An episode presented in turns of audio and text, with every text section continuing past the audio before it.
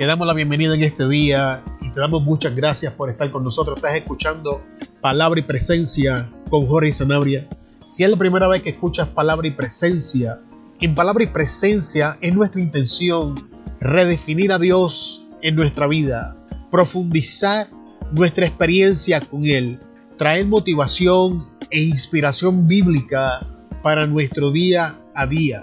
Cada martes y cada jueves encontrarás nuevos episodios, nuevas enseñanzas y predicaciones en palabra y presencia.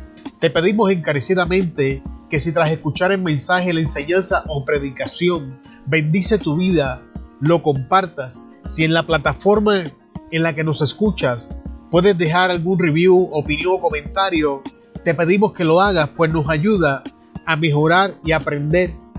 En el día de hoy vamos a continuar la serie entendiendo nuestra identidad en Cristo. Y vamos a estar hablando bajo el tema Padres de guerra producen hijos de paz. Voy a repetirte el tema. Padres de guerra producen hijos de paz. Y estamos hablando de nuestra identidad en Cristo. Y aunque hay otros factores de la identidad que vamos a estar tocando más adelante, en el día de hoy vamos a estar hablando de nuestra faceta como padre y como madre en nuestro hogar, la importancia que esto tiene porque en medio de todas las cosas que somos, aquellos que tenemos hijos, tenemos la responsabilidad de criarlos y modelarles un ejemplo a seguir y es parte de nuestra identidad ser padre y ser madre. Y muchas veces en los afanes del día, muchas veces en el transcurso del tiempo, cuando enfrentamos un golpe tras el otro, una lucha tras la otra, y nuestros hijos no tienen idea de las cosas que estamos pasando para proveerle las cosas que muchas veces ellos no valorizan ni prestan atención, podemos vernos tentados a ceder en nuestra pelea, vernos tentados a menospreciar nuestros intentos, vernos tentados a enfocarnos en la adversidad y no ver el fruto a largo plazo. Y en el día de hoy, en la serie Entendiendo nuestra identidad en Cristo, el tema es increíblemente importante. Padres de guerra producen hijos de paz. El texto base lo vas a encontrar en Primera de Reyes capítulo 1, versículos 16 al 21. Leemos la palabra con la bendición del Padre, del Hijo, del Espíritu Santo, y los lavados con la sangre del Cordero, dicen amén. Entonces Betsabé entró a la cámara del rey, y el rey era muy viejo, y Abisac Tsunamita le servía. Y Betsabé se inclinó e hizo reverencia al rey, y el rey dijo, ¿qué tienes? Y ella le respondió, Señor mío, tú juraste a tu sierva por Jehová tu Dios, diciendo, Salomón tu hijo reinará después de mí, y él se sentará en mi trono. Y he aquí ahora Adonías reina, y tú, mi señor rey, hasta ahora no lo sabes. Ha matado bueyes y animales gordos y muchas ovejas y ha convidado a todos los hijos del rey, al sacerdote Abiatar y a Joab, general del ejército, mas a Salomón, tu siervo, no ha convidado. Entre tanto, rey señor mío, los ojos de todo Israel están puestos en ti, para que les declares quién se ha de sentar en el trono de mi señor el rey después de él. De otra manera sucederá que cuando mi señor el rey duerma con sus padres, yo y mi hijo Salomón seremos tenidos por culpables. Oremos, Padre, en el poderoso nombre de nuestro Señor Jesucristo, tu Hijo, venimos ante tu presencia. Venimos a adorarte, a glorificarte, a alabarte, a exaltar tu nombre. Y antes de iniciar esta enseñanza en el día de hoy, confieso que nada puedo sin ti, que no tengo palabra que ofrecer, que no hay nada en mí que pueda alimentar a las personas que han de escuchar la enseñanza. Así que te pido que en tu espíritu pongas palabra en mis labios, que en el poder de tu palabra pase a través de mí, que tus pensamientos inunden mi mente, que tomes control y sea más de ti y nada de mí. En el nombre poderoso de Jesús, te damos gracias por la palabra que has de traer y por las cosas que has de hacer antes que estas cosas acontezcan, porque la gloria es tuya y tú haces como quieres, cuando quieres, donde quieres, con quien quieres. Gracias Señor, en el nombre poderoso de Jesús. Amén. Dice la palabra en Primera de Reyes que el rey David ha envejecido y Adonías, su hijo, se levanta en un intento de usurpar el trono que David tiempo atrás le había prometido a Betsabé para Salomón. El profeta Natán llega hasta Betsabé y le dice a Betsabé las cosas que debe de hacer. Entonces Betsabé entra a la presencia del rey y tenemos esta conversación que acabamos de leer. Natán en esta historia representa la voz del Espíritu Santo, mientras Betsabé representa las madres y los padres peleando una batalla por sus hijos mientras sus hijos no lo saben, porque si usted lee bien la historia se va a dar cuenta que Salomón no sabe lo que está pasando.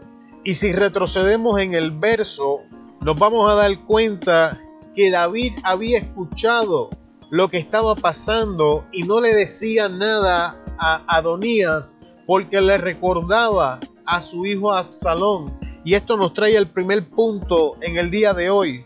Una de las razones por las que los padres vivimos en guerra es porque hay promesas que le corresponden a tus hijos que tus hijos no van a alcanzar si tú no intercedes por ellos. Hay promesas correspondientes a tus hijos que nunca van a alcanzar si no es por intercesión tuya. Betsabé escucha la voz de Natán, que es la voz del Espíritu, y entra entre la presencia del rey. Y recordemos que ante los ojos del rey estaba muy bien si Adonías se quedaba con el trono que le pertenecía a Salomón, pero como Betsabé se armó de valor y se paró en la brecha a hacer lucha por los derechos y las promesas que le correspondían a su hijo, entonces el rey escucha la petición de Betsabé. Y entonces Natán entra a la habitación y confirma las palabras que Betsabé está diciendo y el rey entonces recuerda, trae a la memoria la promesa que le había hecho a Betsabé.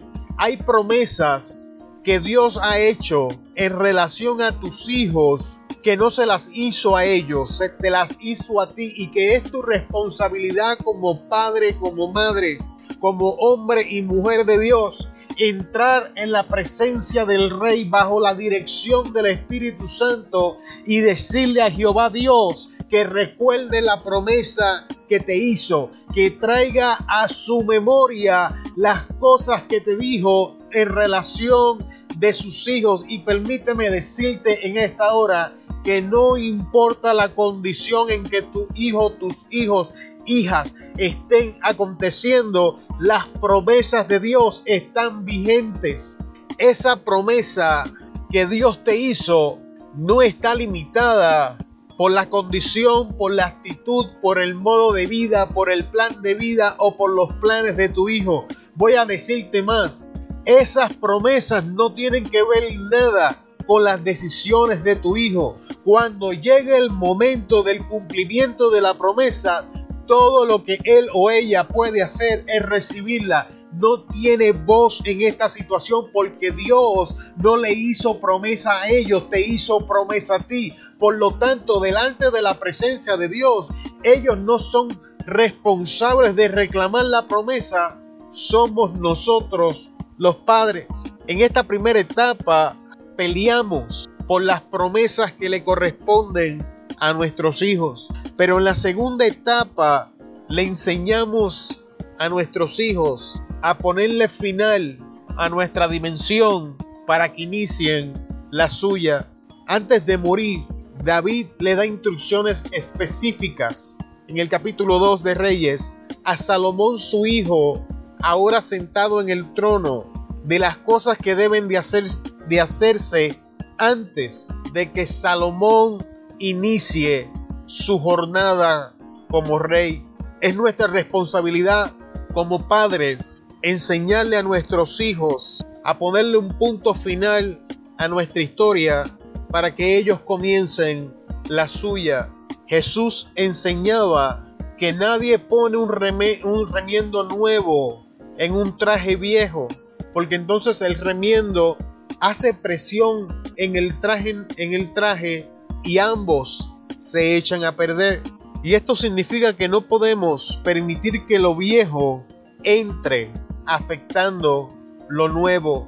Como padres, en este punto de nuestra historia, sin importar la edad que tengamos, ya hemos recorrido un camino, ya hemos probado los sinsabores de la vida, ya hemos visto altas, hemos visto bajas, hemos amado, hemos odiado, hemos sido heridos, hemos herido, hemos sido aceptados, rechazados y también le hemos hecho lo mismo a otros. Y es increíblemente importante que traspasemos nuestra sabiduría a nuestros hijos. Y voy a hacer este comentario que a muchos le va a ser controversial, pero bíblicamente hablando me da la razón. Y vamos a hablar por un momento de Elías y Eliseo. Y vamos a ver la vida de estos dos, de estos hombres. Elías Después de los profetas de Baal, sale huyendo con las amenazas de Betsabel, llega a la cueva, Dios se encuentra con él. Entonces Elías le expresa que quiere morir, que no es mejor que sus padres. Jehová Dios lo llama fuera de la cueva y entonces le da instrucciones específicas, le dice, ok, escucha, ahora vas a ir y vas a unir a Jehu como rey y a Eliseo como la persona que va a tomar tu lugar.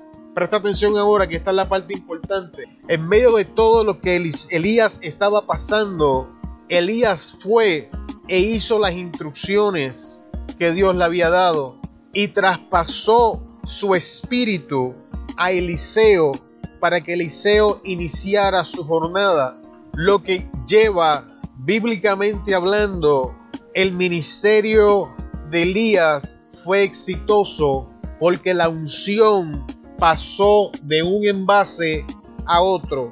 El espíritu fue traspasado de Elías a Eliseo. Sin embargo, cuando vemos la historia de Eliseo, pasó la unción a nadie. Eliseo no traspasó el espíritu a otra persona porque Jesse no fue hallado digno. Y la gente habla de esto que voy a mencionar como si fuera algo terrible y la realidad es que es algo triste. Dice la Biblia que cuando Eliseo muere, años después, venía alguien huyendo, lo tiraron un cuerpo muerto en la tumba y cuando entró en contacto con los huesos de Eliseo, volvió a la vida. Y entonces la gente comenzó a enseñar temas parecidos a este, este unción hasta los huesos. Y tienes que entender que la razón por la que este milagro acontece es porque la unción fue llevada a la tumba por Eliseo. Eliseo no traspasó la unción a otra persona. Eliseo no traspasó el espíritu a otra persona para que continuara su jornada. Eliseo tomó la doble porción que le fue otorgada de parte de Elías y se la llevó a la tumba. Como padres no cometamos el mismo error. Pasemos el espíritu a la nueva generación traspasemos la unción a la nueva generación. No te lleves la unción a la tumba. La unción no es necesaria en la tumba. Los vivos son los portadores de la unción. Donde quiera que vemos huesos en la historia de la Biblia, vemos que no hay progreso, vemos que no hay alabanza, vemos que no hay futuro. La unción no debe estar en lugares como esto. La unción debe estar en personas vivas para darle un futuro, para crear de la nada, para formar nuevos comienzos, para abrir nuevas puertas. Padre y madre que me escuchas en este día, no te lleves la unción a la tumba, no te lleves el Espíritu de Dios a la tumba, no te lleves la sabiduría que Dios ha puesto en tu vida a la tumba. Traspasa todo ese conocimiento, traspasa todo ese poder que Dios ha puesto a tu alcance a la próxima generación.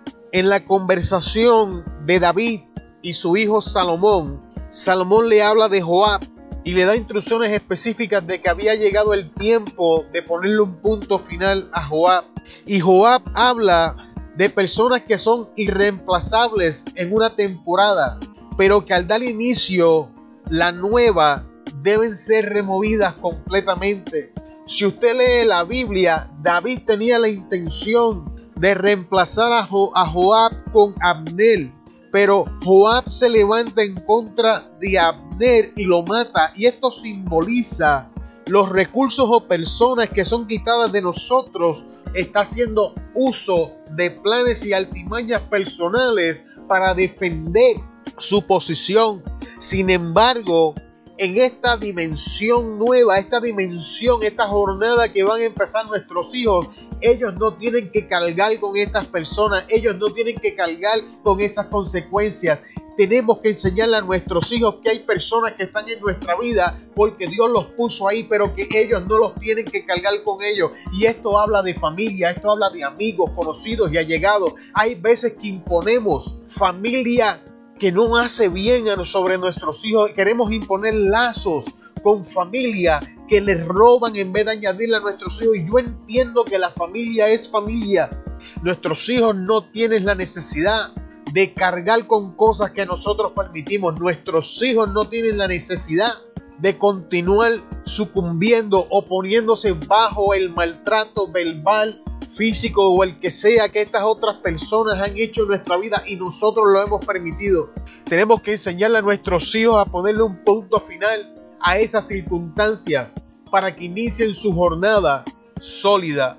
Los padres de guerra finalizan conflictos. Padre, madre que me escuchas, una de las cosas que más comúnmente yo he visto confundirse en mi caminar con el Señor es humildad con orgullo.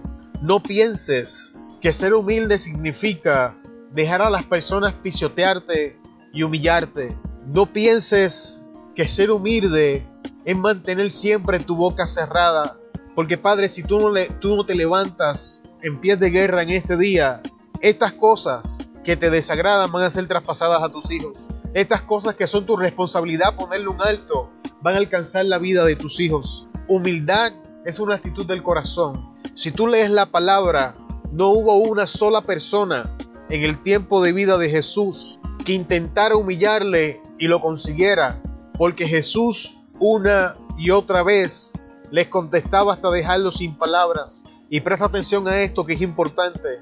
Jesús fue humillado en el momento de su crucifixión porque estaba pagando el precio por nuestros pecados. Él estaba recibiendo la humillación que nos correspondía a nosotros. Él estaba tomando sobre sí todo el maltrato, todo el abuso, todo el peso de nuestro pecado sobre su vida.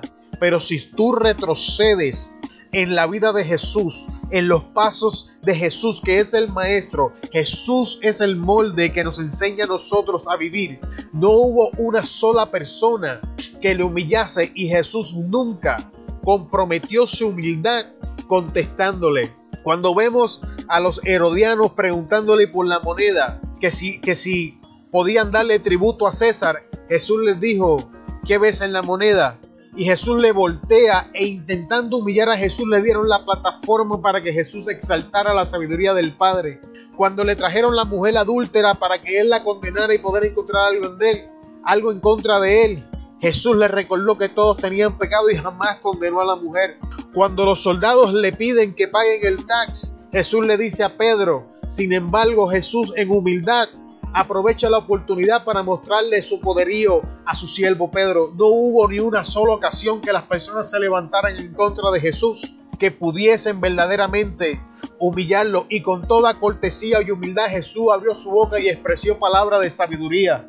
¿Qué quiero decirte con esto, Padre? ¿Qué quiero decirte con esto, Madre?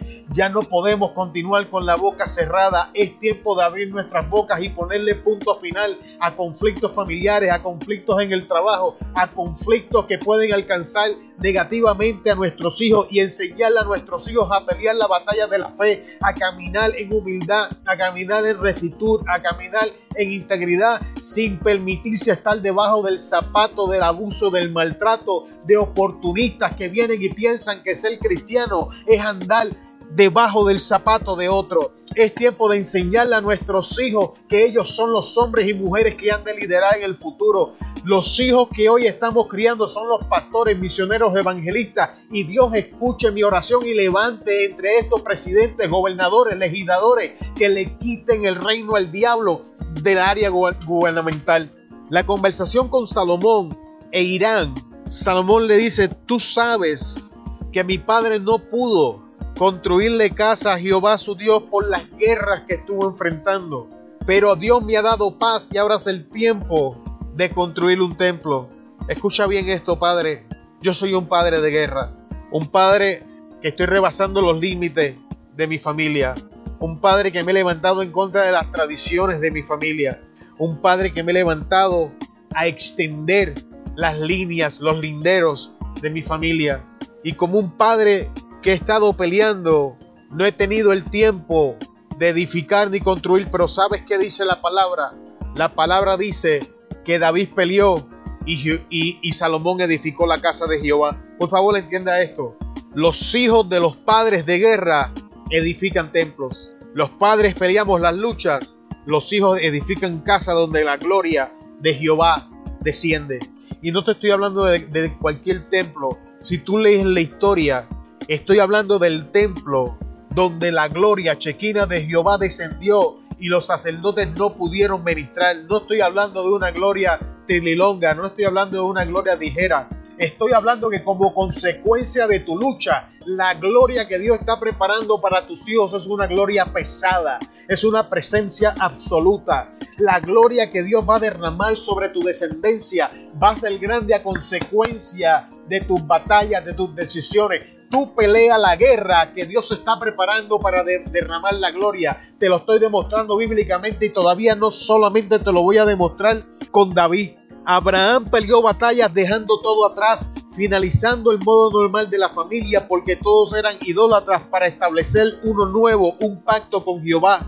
Jacob también se levanta en pie de guerra, dejando su familia mientras huía de su hermano, para iniciar la etapa de consagración que lo llevaría a la etapa de multiplicación que lo convertiría en la nación de Israel. Esther, siendo mujer, escucha bien, mujer de Dios que me escucha, se levantó retando las limitaciones impuestas y entró a la presencia del rey sin ser llamada y salvó a la nación judía. Débora, Débora era juez, era esposa, era profeta. Débora rompió todas las limitaciones que le llegaron a su vida y cuando le profetiza Barak, Barak dice, si tú vas conmigo, va todavía. Débora le dice, está muy bien, pero ahora la gloria no es tuya, porque una mujer va a entregar a la nación. Por favor, entienda, Padre, lo que le quiero decir, tantos padres como madres, hombres y mujeres de Dios que escuchan esta palabra que sale de mi boca en este día. Levántate en pie de guerra, porque tu descendencia lo necesita. Entiende que el diablo tiene planes con nuestros hijos, que el diablo se ha levantado a destruir a nuestros hijos.